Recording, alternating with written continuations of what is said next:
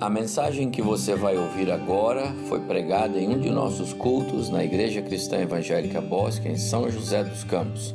Ouça atentamente e coloque em prática os ensinos bíblicos nela contidos. Que o Senhor nos ajude a não esquecer desse amor tão grande que nos alcançou. Não é uma coisa comum, não é verdade? De onde vem um amor tão grande assim? Que outra pessoa amará você assim alguma vez nessa vida? Não, não tem com que comparar isso. E o Senhor nos ajude a não esquecer disso no nosso dia a dia. A obra da salvação é sublime demais para se tornar no nosso dia a dia uma coisa corriqueira, um item na nossa história, um dia que marcou a nossa vida ou apenas uma simples lembrança. Isso é muito pouco para oferecermos a Deus por aquilo que Ele fez por nós e pela salvação que Ele nos concedeu por meio de um amor insondável, incomparável e humanamente incompreensível. Eu quero ler com os irmãos a carta de Paulo aos Efésios, capítulo 4 a partir do versículo 17. Carta de Paulo aos Efésios, capítulo 4, a partir do versículo 17. Eu deveria começar a ler um pouco antes, mas eu vou usar o contexto na introdução da minha palavra e vou ler então a partir desse verso, até o versículo 2 do capítulo 5. É Efésios 4, 17. Assentados mesmo como os irmãos estão, podem acompanhar a palavra de Deus. Isto, portanto, digo, e no Senhor testifico: não vivam mais como gentios, que vivem na vaidade dos seus próprios pensamentos, tendo seu entendimento obscurecido, separados da vida que Deus concede por causa da ignorância em que vivem, pela dureza do seu coração. Tendo se tornado insensíveis, eles se entregaram à libertinagem para que, de forma desenfreada, cometer todo tipo de impureza. Mas não foi assim que vocês aprenderam de Cristo, se é que de fato ouviram falar dele e nele foram instruídos seguindo a verdade em Jesus. Quanto à maneira antiga de viver, vocês foram instruídos a deixar de lado a velha natureza, que se corrompe segundo desejos enganosos, a se deixar renovar no espírito do entendimento de vocês, e a se revestir da nova natureza, criada segundo Deus, em justiça e retidão, precedentes da verdade. Por isso, deixando a mentira, cada um fale a verdade com o seu próximo porque somos membros do mesmo corpo. Fiquem irados e não pequem. Não deixem que o sol ponha sobre a ira de vocês, nem deem lugar ao diabo. Aquele que roubava, não roube mais, mas pelo contrário, trabalhe, fazendo com as próprias mãos o que é bom, para o que tenham que repartir com o necessitado. Não saia da boca de vocês nenhuma palavra suja, mas unicamente a que for boa para a edificação conforme a necessidade. E assim, transmita graça aos que ouvem. E não entristeçam o Espírito Santo de Deus, no qual vocês foram selados para o dia da redenção. Que não haja do meio de vocês qualquer amargura, indignação, ira, gritaria e blasfêmia, bem como qualquer maldade. Pelo contrário, sejam bondosos e compassivos uns para com os outros, perdoando uns aos outros, como também Deus em Cristo perdoou vocês. Portanto, sejam imitadores de Deus como filhos amados, e vivam em amor, como também Cristo nos amou e se entregou por nós como oferta e sacrifício de aroma agradável a Deus. Amém. Efésios é uma das cartas mais impressionantes do Novo Testamento tanto em organização e arranjo do seu conteúdo, como na profundidade das verdades é, teológicas e bíblicas que ela nos oferece. Dr. Martin Lloyd Jones, pregador inglês muito conhecido, pregou na sua igreja é, a carta de Efésios durante oito anos. Numa conta bem é, por cima, nós estamos falando de cerca de 400 sermões se ele pregava apenas uma vez por domingo. Se ele pregava duas vezes, então estamos falando de 800 sermões nesta carta de seis capítulos. Pastor Barnett uma vez mencionou que o ouviu pregar e o sermão foi só sobre as palavras mais Deus dos primeiros dos versículos que estão na carta, no capítulo 2, quando Paulo descreve a obra da salvação, dizendo que nós estávamos mortos nossos delitos e pecados, mais Deus, e aí assim pregou um sermão. De forma que você pode entender que, por mais que você leia essa carta diversas vezes, sempre vai haver um detalhe ou uma verdade com os quais você deve lidar e aprender um pouco mais. Pensamento de Paulo aqui é bastante tecido, como um, um tecido bem complexo num tear, em que tem coerência uma parte com a outra. E uma parte prepara a outra, e ao mesmo tempo uma parte complementa a outra. Quando Paulo escreve essa carta, não havia essa divisão de capítulos e versículos que nós conhecemos bem. Isso veio muitos anos, muitos, muitos séculos depois da escrita da carta pelo apóstolo Paulo. Mas, coincidentemente, a carta ficou repartida em duas partes iguais, três capítulos e mais três capítulos. Ou seja, nos três primeiros capítulos da carta, Paulo descreve minuciosamente qual era a obra da salvação.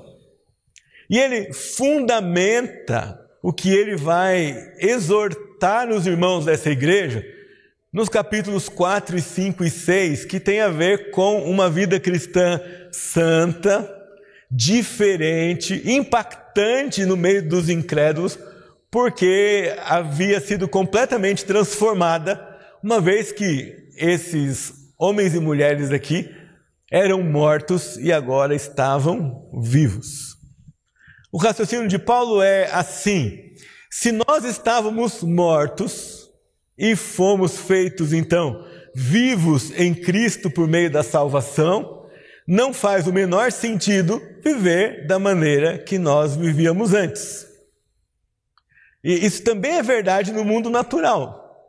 Se alguém vivo aqui é, perto de nós, nós no nosso contexto, resolve habitar ou fazer do cemitério a sua casa, nenhum de nós vai entender ou vai julgar isso como algo normal ou aceitável ou comum. Mas quem é que vivo vai querer morar no cemitério ou habitar um túmulo ou viver como se estivesse morto? E é essa figura que Paulo vai traçando com os Efésios. Não faz sentido nós olharmos para o mundo e para a maneira que as pessoas vivem e pelo padrão, pelos padrões que eles desenvolvem, sejam de padrões de pensamento, de comportamento, de conversa, de cultura. Não faz sentido a gente olhar para o mundo e dizer assim: bom, nós somos mais ou menos iguais, a diferença é que a gente crê em Jesus. Paulo diz que se isso acontece, alguma coisa não está certa. Não está certa ou na experiência ah, de salvação desses cristãos, eles talvez pensaram que experimentaram a salvação, mas de fato não aprovaram, não compreenderam, ou não está certa a compreensão da abordagem, eles entenderam, foram salvos por Jesus, mas não aceitaram e não renderam o seu coração às implicações do que é viver agora segundo a vida do Cristo ressurreto. É, é isso que Paulo vem trabalhando aqui nos capítulos 1, 2 e 3, quando ele vai descrevendo e vai dizendo para os Efésios: vocês vivem no mundo completamente entregue aos padrões do inimigo de Deus, aos padrões do diabo. E ele vai dizer aqui no texto que lemos: não deem lugar ao diabo, não deis lugar ao diabo. O que nos faz pensar que aqueles irmãos viviam, assim como nós vivemos, cercados de tentações e de elementos que, disfarçados de normalidade, poderiam minar a vitalidade da obra da salvação que Cristo fez em nossa vida. Então, espiritualmente, se não estivermos atentos, podemos andar vivos, não vamos morrer de novo, não vamos perder a obra do Senhor em nós, mas vamos perder tempo, bênçãos e vamos desagradar aquele que nos salvou e que nos amou com um amor tão grande e constrangedor assim. Paulo diz: isso não faz o menor sentido. Então, depois de expor cada um desses detalhes da salvação, da vida em Cristo, do perdão, da liberdade, da paz, de não mais se ver como alguém afastado de Deus, Paulo então começa a trabalhar os privilégios que temos em Cristo no capítulo 4. E ele vem falando de uma só fé, um só batismo, um só Senhor, que habita em todos e age em todos, por meio de todos, e descreve alguns dons que Cristo dá a, a, liderança da sua igreja e continua a, fundamentando que o serviço é resultado da compreensão da salvação que Deus nos deu e da santidade que Ele requer da sua igreja. Ele não, não, não substitui, nem nos autoriza a substituir uma coisa pela outra. Não há compensação, não é? Bom, eu fui salvo, eu não estou vivendo nos padrões da nova vida em Cristo, mas eu vou servir. Vou servir a igreja, vou servir a Jesus, vou fazer tudo o que me vier à mão para fazer. Então, assim, mesmo que eu não ande muito nos caminhos da verdade de Deus, o Senhor vai ficar feliz comigo.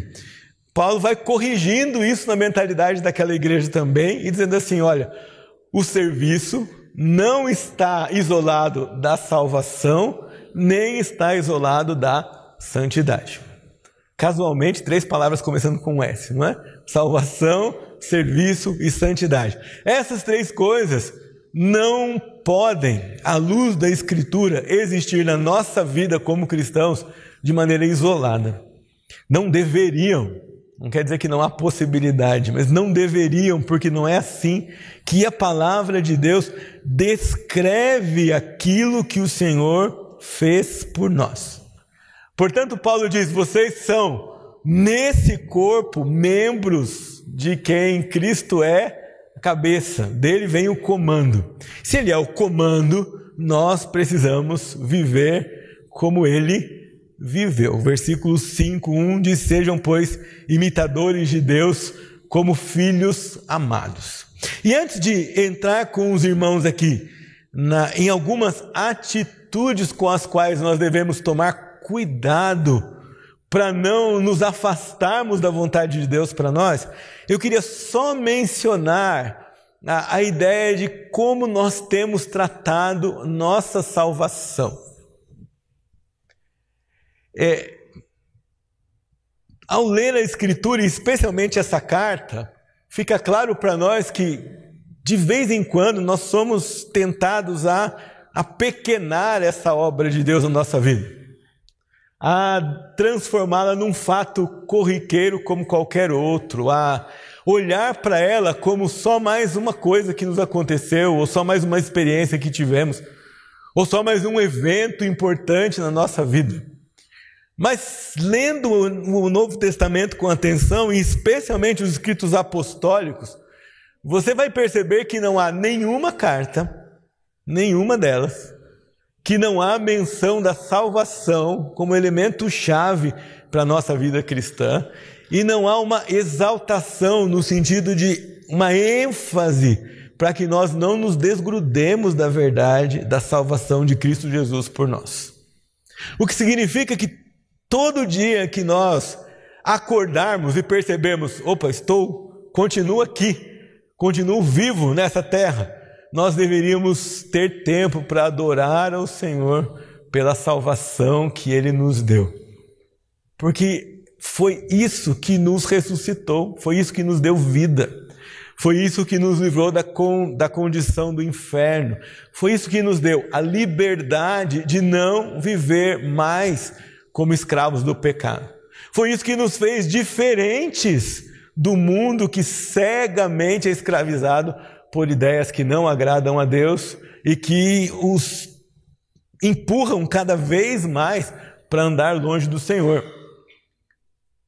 O primeiro desafio para nós é não deixar de nos maravilharmos com a salvação que o Senhor trouxe para nós.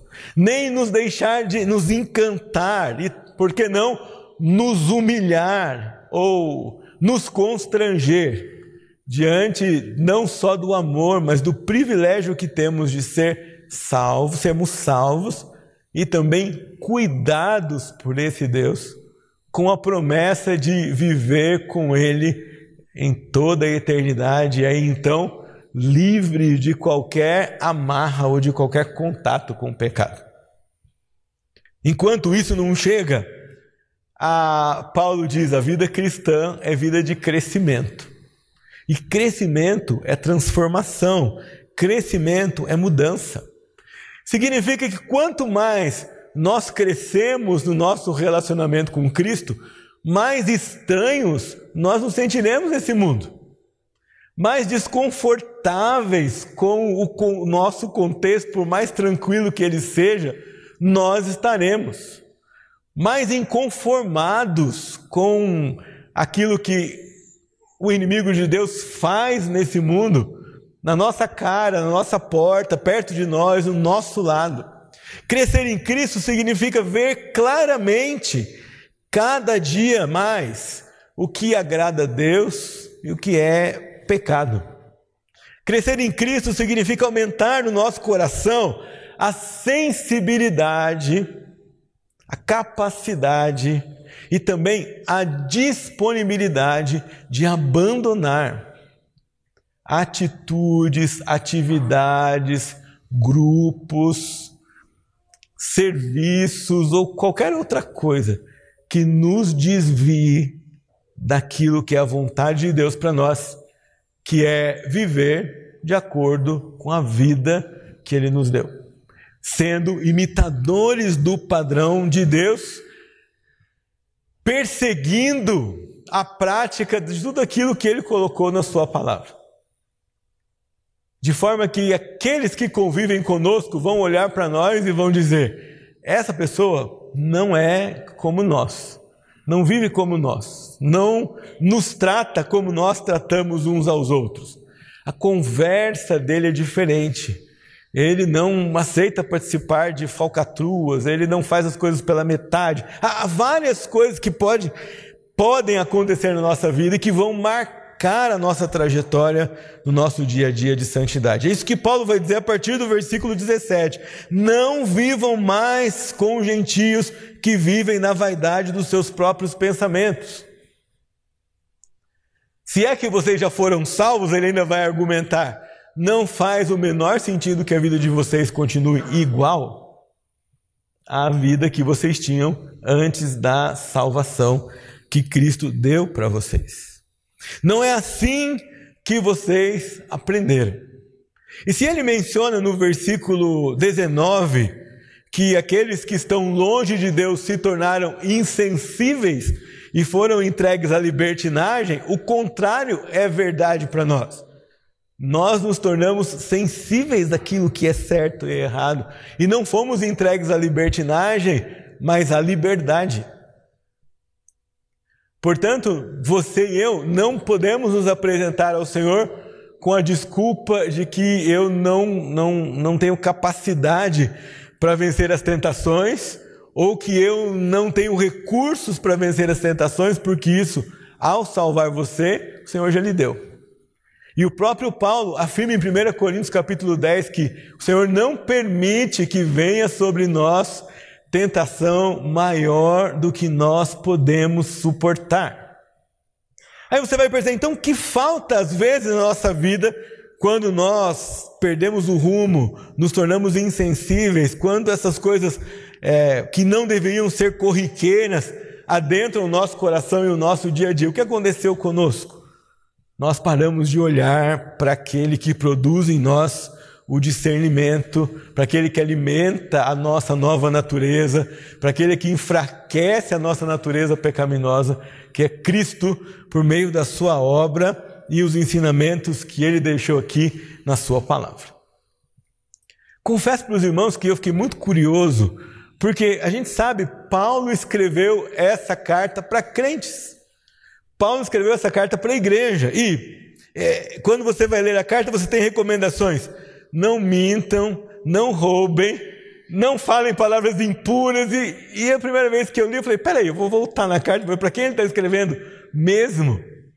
Ah, para dizer: vocês não devem mentir, não devem roubar, não devem falar palavras impuras, não devem entristecer ao Senhor, não devem dar lugar ao diabo. Ele está falando com a igreja. O que significa que, como aqueles irmãos deveriam tomar cuidado para que esse estilo velho de vida não inundasse a sua, a sua vida no dia a dia, nós também devemos cuidar. Nós também devemos olhar e nós também devemos ter o nosso coração sensível para quando essas coisas acontecem, especialmente de maneira sorrateira na nossa vida. Eu tenho certeza que qualquer um de nós aqui exposto a uma situação claramente pecaminosa e pública não vai se envolver com ela. Está claro para nós. Nenhum de nós aqui, se estivesse caminhando pela rua e encontrasse um leão rugindo, ia dizer para ele: Oi, gatinho, vem cá, deixa eu fazer um carinho na sua juba, certo? A gente sairia correndo e sem pensar de qualquer possibilidade de envolvimento com aquele animal. Agora, se você está lá na sua casa e esse leão entra pela porta dos fundos e você não percebe, ah, e você não se dá conta de que ele entrou na sua casa. E quando você acorda daquele cochilo gostoso de domingo à tarde, ele já está deitado do seu ladinho no sofá, você não tem mais tempo de fugir. E é exatamente sobre esse tipo é, de pecado e de impureza, esse tipo que nos assola no dia a dia, ou que pode vir misturado com o nosso cotidiano, que Paulo levanta aqui e vai dizer para os Efésios quais são alguns cuidados que eles devem ter, uns para com os outros, no convívio da igreja, no convívio fora da igreja, no convívio da família, onde quer que eles fossem. E o primeiro conselho dele é que a nossa boca deve se ocupar com a verdade.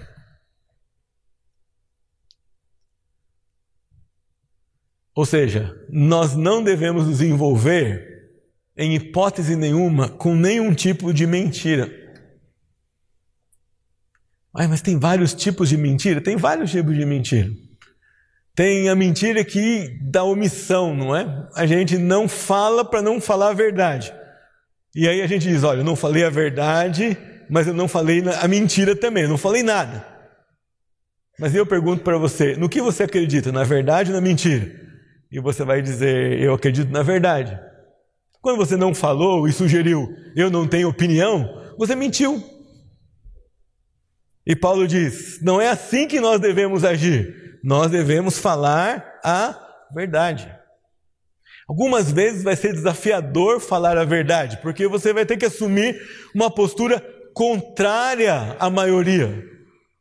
Você vai ter que assumir alguns adjetivos que talvez você não, não goste deles, como ser é, quadrado, antiquado, diferente, mente curta, ou qualquer coisa desse gênero. O que dizer na vida da família?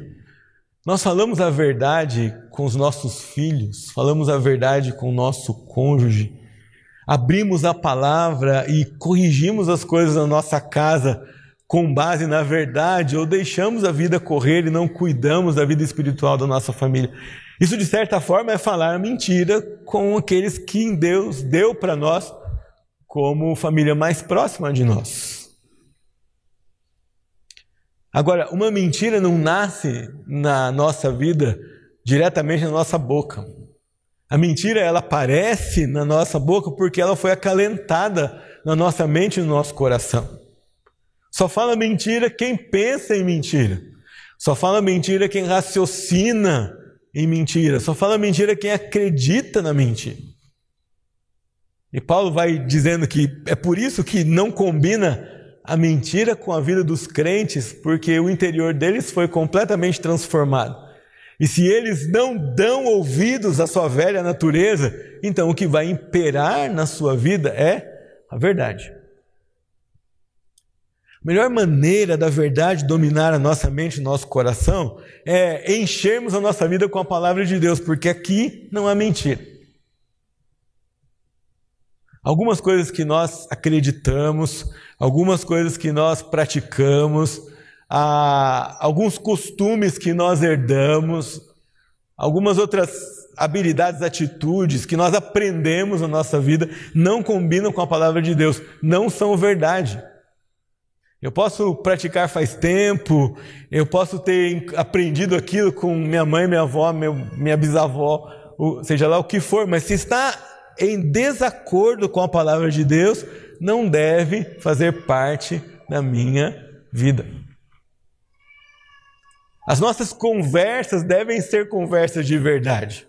Conversas de verdade, não é? São conversas em que a palavra de Deus domina e impera. E não a nossa opinião. A nossa opinião pode ser enganosa. A nossa opinião pode ser da nossa carne. A nossa opinião pode ser expressão pecaminosa do que o nosso coração não quer obedecer a Deus ou não deseja obedecer a Deus porque estamos longe dele. Por isso, talvez o melhor assunto que nós temos para falar entre nós seja a verdade da palavra de Deus. E ele diz: vocês devem falar a verdade porque vocês são membros uns dos outros. A, a maneira como você deve enxergar o seu irmão, Paulo chama aqui a nossa atenção. Não é mais só como um outro ou uma pessoa qualquer, ou alguém que mora na mesma localidade ou vive determinadas circunstâncias perto de você. Não, não. É membro, é família. É alguém a quem você deve amor, cuidado. E alguém que você foi agora é, juntado para viver com ele o resto da vida e por toda a eternidade. Corpo, para ser corpo, precisa de todos os membros juntos. Se você vê uma mão, você vira uma mão andando sozinha pela rua, você não vai dizer, olha um corpo, você vai dizer uma mão andando sozinha. E Paulo vai dizer: isso não existe, essa ideia já não existe mais. Nós falamos a verdade em consideração ao outro que é superior a nós. Próximo conselho de Paulo é: fiquem irados e não pequem. Vocês têm vontade de conversar com alguém no céu quando vocês chegarem lá? alguns autores bíblicos, eu tenho vontade de perguntar, Paulo, que coisa é essa de como que a gente fica irado e não peca? Porque a ira é tão traiçoeira que quando você percebe, ela já tomou conta do, de você e não dá mais para voltar. Quantos de nós já não teve a experiência de colocar para fora a ira, perceber o estrago que ela fez e voltar, tentar voltar o relógio para ver se pode escapar dela? Que difícil é isso de ter tempo para irar e não pecar. Que autocontrole, que domínio próprio, que domínio do espírito na nossa vida, para quando a ira assombrar o nosso coração diante de alguma circunstância, ela nos conduz ao pecado de é, humilhar o irmão, odiar o irmão e colocar ou provocar no coração do irmão constrangimento, ódio, humilhação por causa da minha atitude para com ele. É como se Paulo dissesse assim: olhe, quando a ira chegar, segure as pontas, pise no freio, não jogue álcool, jogue água, desliga a chave da ignição, para tudo e não segue adiante. Fiquem irados e não pequem. Ele ainda põe um senso de urgência para nós, dizendo assim: não deixe que o sol se ponha sobre a ira de vocês. Para um judeu, o sol se pôr é o início de um novo dia. É? Começa ali naquele, naquele momento. às seis da tarde, dez para seis mais ou menos. E Paulo diz assim: não deixe que o novo dia comece sem resolver uma ira que está no seu coração. Não deixe que o despertador toque sem você ter se livrado dessa ira. Porque, irmão, sabe a ira, além dela ser, não é? Explosiva, ela, é, ela tem uma cola. Né? Depois que você explode, ela fica ainda ali alfinetando o coração. É, o calor do fogo demora, é como uma brasa que demora para apagar se nós não extinguimos o nosso coração. E pecado acalentado no nosso coração produz novos pecados. A ira acalentada no nosso coração produz ódio, produz amargura, produz tristeza, produz impureza na nossa mente e a lista é grande, por aí vai. É por isso que Paulo diz: não deixe um dia terminar quando a ira eh, está ardendo no seu coração. Alguns autores vão dizer assim: quando você tiver um conflito com o irmão por causa de pecado, então é possível irar-se e não pecar. Mas a sua ira tem que ser dirigida ao pecado e não ao irmão que erra. O irmão que erra precisa ser alvo da sua misericórdia e da sua graça. É o pecado contra o qual nos, nós devemos nos irar. Então dá para irar e não pecar. Mas se você se irá com o pecado e a ira for de brinde para o pecador, então você já não escapa desse conselho de Paulo. Não se ponha o sol sobre a vossa ira. Zera conta todo final de dia. Perdoa. Nós vamos falar de novo do perdão daqui a pouco. Mas Agostinho, um dos grandes teólogos da igreja, dizia assim: se um homem mal te magoar, perdoa-o para que não haja dois homens maus. Se a ira fica no nosso coração, uh, o outro foi embora, a situação terminou e nós vamos continuar irados. E aquele com quem a gente se irou, talvez nem lembre mais do que aconteceu, e aquilo continua queimando o nosso coração. Ele continua no versículo 27 e diz: Nem deem lugar ao diabo. No meio de tudo isso, ele vai abrir os nossos olhos e vai dizer que lembrar também a nós aquilo que Pedro vai falar, que o diabo está ao nosso redor, rugindo como leão, procurando ocasião para nos matar, para nos, nos atingir, para nos ferir. E nós não podemos ser inocentes com isso, ou ingênuos com isso, ou ignorantes a respeito dessa verdade. Talvez por isso Jesus tenha dito: orai e vigiai.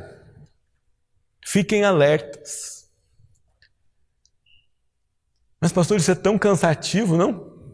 Ficar prestando atenção todo momento, cada instante, cada circunstância na minha vida, para ver se eu não desagrado a Deus? É isso mesmo. É ligar o alerta e não baixar a guarda. Porque, meus irmãos, essa ideia na vida espiritual segue a ideia da vida da criação de Deus. Se você quiser plantar uma laranjeira no quintal da sua casa, você vai plantar e vai esperar alguns anos para chupar laranja. Não vai ser daqui uma semana, nem daqui alguns meses.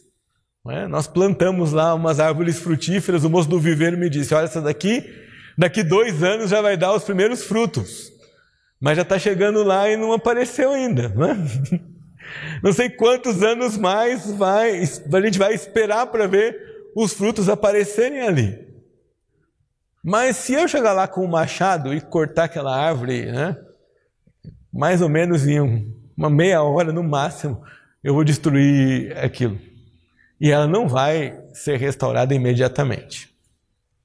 O que bate no coração de Paulo é a ideia de que não vou dar lugar ao diabo, porque uma vez que eu dê dê lugar a ele, desocupar o lugar que eu dei, vai dar muito mais trabalho. E arrumar o estrago feito por esse ataque do qual eu não me defendi vai levar muito tempo e vai me tirar bênçãos e oportunidades. Não dê lugar ao diabo. Ele continua: aquele que roubava, não roube mais. Eu lembro uma vez pastor Pascoal Piragini pregando no congresso da editora, lá em Curitiba. Ele disse que leu esse versículo e pensou assim: Eu sou pastor. Esse versículo não tem nada a ver comigo, mas agora eu estou num conflito, porque eu creio que a Bíblia inteira fala com a gente, então esse versículo tem que fazer alguma diferença na minha vida. E ele parou de ler e levantou os olhos, e, e, e eh, os olhos dele foram direto para sua estante. E na estante dele tinha um livro que não era dele. E ele se lembrou que quando pegou o livro com essa pessoa, disse assim: Eu vou ler e rapidamente devolvo para você. E já tinha dois anos e ele não tinha devolvido o livro dela ainda.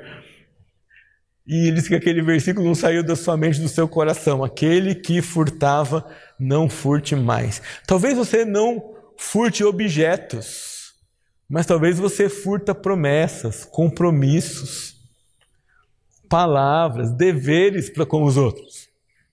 Quando eu não cumpro compromisso com minha esposa, eu estou furtando dela bênçãos, tempo,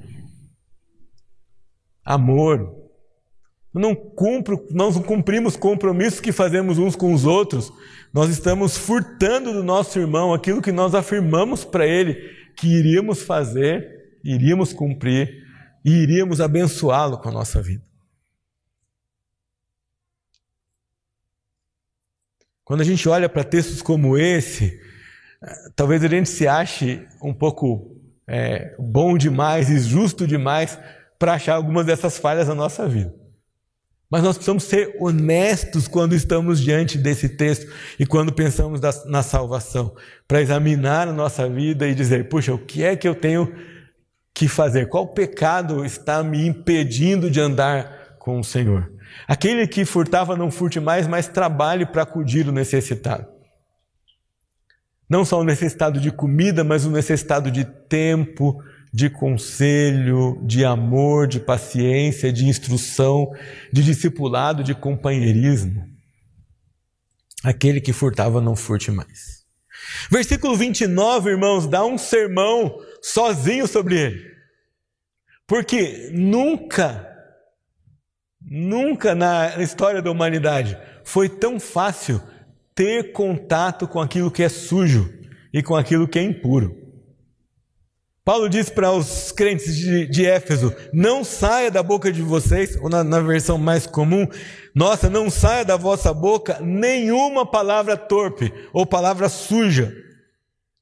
Ele não fala assim que a maioria da palavra, das palavras de vocês sejam boas. Ele não diz assim, olha, se escapar uma e outra está tudo bem. Ele põe um luminoso aqui para nós: não saia da vossa boca nenhuma palavra suja. Não tenham qualquer tipo de contato com a impureza, nenhum contato. Talvez você tenha contato com coisas que não tenham palavras sujas, mas que sugerem ideias sujas. Nós também não devemos ter contato com isso. Não devia nos interessar piadas maliciosas de nenhum tipo, coisas engraçadas que nos sugerem pecado de nenhuma, nenhuma maneira qualquer tipo de entretenimento que exiba impureza ou nos conduza a pensar é, que seja por um milésimo de segundo em pecados, atitudes ou hábitos que não agradam ao Senhor, essas coisas deviam ficar longe de nós. Algumas vezes, tristemente, eu já ouvi frases como essa: Não, pastor, eu posso fazer isso, eu posso contar essas piadas, eu posso ver esse programa, eu tenho maturidade suficiente para separar as coisas. Mas a Bíblia não diz para nós que maturidade nos ajuda a separar as coisas do puro do impuro. A Bíblia diz para nós que o que nos ajuda a viver longe da impureza é ficar longe da impureza. É não ter contato com a impureza de nenhuma espécie. Não deem lugar ao diabo, Paulo diz, e o diabo é sujo. Vocês sabem disso. Quando passa aquele carro na porta da sua casa, com aquela música indecente. Você tem que lutar para não ficar lembrando disso, porque ela é construída, ela é feita para grudar na sua mente, para grudar no seu pensamento, para escravizar você naquela ideia infernal que está sendo transmitida por ela. Se na nossa, da nossa boca não deve sair palavras sujas ou torpes, Paulo vai dizer, deve sair outro tipo de palavra, Qual é o critério? Unicamente a que for boa para edificação, conforme a necessidade, e assim transmita graça aos que ouvem. Olha que filtro especial você e eu temos para pensar antes de falar. Que eu vou dizer vai produzir na vida do meu irmão pureza? Vai produzir na vida do meu cônjuge pureza? Vai produzir na vida do meu filho pureza? Vai produzir na vida do meu colega de trabalho pureza? Vai acudir a uma necessidade dele? Vai ensiná-lo? Vai confortá-lo? vai dar esperança, vai ajudá-lo a pensar numa solução, vai animá-lo, vai trazê-lo para perto de Jesus, vai fazer com que ele veja o Evangelho, vai trazer a ele graça. Então eu devo falar, eu devo deixar que ela saia da minha boca, eu devo abençoar a vida desse que me ouve com essa palavra. Jesus exorta os seus ouvintes dizendo que a boca fala do que está cheio o coração. Significa que se você quiser saber um retrato do seu coração, é só você acoplar aqui na gola da sua blusa um gravador e gravar aquilo que você vai falar durante o dia. Especialmente quando você não está prestando atenção naquilo que fala. Quando você filtro, o que acontece? Essa palavra, essas palavras vão descrever exatamente o que estava sendo é, tramado, pensado, refletido pelo que a Bíblia chama de coração e nós chamamos de, de mente, pensamento. Finalmente, Paulo vai dizer: e não entristeçam o Espírito Santo de Deus, no qual vocês foram selados para o dia da redenção. A gente quase não usa selo mais hoje, não é? o, o selo de, que a gente usava algumas décadas atrás ainda é muito pobre perto do selo que se usava nessa época. Né? O selo dessa época era um selo para garantir quem era proprietário daquela correspondência e que ela não tinha sido violada. Ele era feito de tal forma que, se alguém violasse a correspondência, ia perceber quando chegasse na sua mão, e a marca que tinha ali dizia quem era exatamente o dono daquela correspondência. Paulo está dizendo: no dia que vocês foram redimidos, vocês foram selados com o Espírito Santo. Isso é, o Espírito de Deus é a marca de que vocês pertencem a Cristo. Ele é o selo, ele garante, ele é a certeza de que nós somos de Cristo e somos de Deus. Portanto, não devemos entristecer o seu espírito. E como é que é que a gente não entristece o espírito de Deus? Versículo 31. Que não haja no meio de vocês qualquer amargura. Amargura, ela é a filha do perdão não dado. Ela é a filha da ira acalentada no coração a filha da justiça própria, amargura, indignação, ira, gritaria e blasfêmia, bem como qualquer maldade. E como é que a gente agrada o Espírito do Senhor? Diz o versículo 32: pelo contrário, sejam bondosos e compassivos uns para com os outros. Como é que a gente distribui bondade e compaixão? Perdoando-vos uns aos outros. E aí vem talvez o padrão mais alto da Escritura para nossa conduta, como também Deus em Cristo vos perdoou. Alguma vez você já pensou, não é? Como perdoar aquela pessoa? Ele não merece. Mas esse raciocínio é ilógico, porque se alguém merecer perdão, é porque ele não precisa de perdão. Se alguém tem que ser perdoado por alguma coisa, é porque essa pessoa não merece perdão. Ele cometeu um erro no qual ele não pode ser absolvido sozinho. Ele está numa situação que ele não tem recursos próprios para sair dela. Ele vive uma circunstância em que ele não pode fazer nada por si mesmo. Então, esse precisa de um perdão de outra pessoa. E o padrão de Paulo aqui é alto, porque ele vai dizer: perdoem os irmãos com graça e com passividade, assim como Deus em Cristo perdoou cada um de vocês. Quem é aqui que no dia da sua conversão apresentou ao Senhor uma lista de justificativas? Senhor, aqui estão as razões pelas quais o Senhor pode me perdoar. Não, não tínhamos.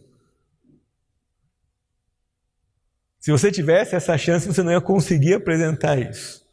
Deus perdoou você quando você não merecia o perdão. Terminando, Paulo diz assim: por causa disso, e quando vocês viverem assim, então vocês serão imitadores de Deus como filhos amados, e o padrão de novo é Cristo, vivendo em amor como Cristo nos amou e se entregou por nós como oferta e sacrifício de aroma agradável a Deus. Numa próxima ocasião, nós podemos ver como esse padrão de se entregar por amor aos outros é o padrão da vida cristã, não só na igreja, como na família. Os irmãos conhecem bem o versículo que diz que o marido deve amar a esposa como Cristo amou a igreja porque deu a vida por ela. É, o que Paulo vai trabalhar aqui é a chave para o desenvolvimento da vida cristã no restante da carta e no restante das verdades que ele vai expor aqui para nós. Portanto, meus amados irmãos, se nós fomos salvos por Cristo Jesus, e se Jesus Cristo mudou o nosso viver, nos tirou da morte e nos trouxe para a vida, então a nossa maneira de viver também precisa mudar. Queria convidar você a refletir nisso durante essa semana. Agora e durante a semana. Quais são áreas na minha vida em que eu vivo como se fosse um não salvo?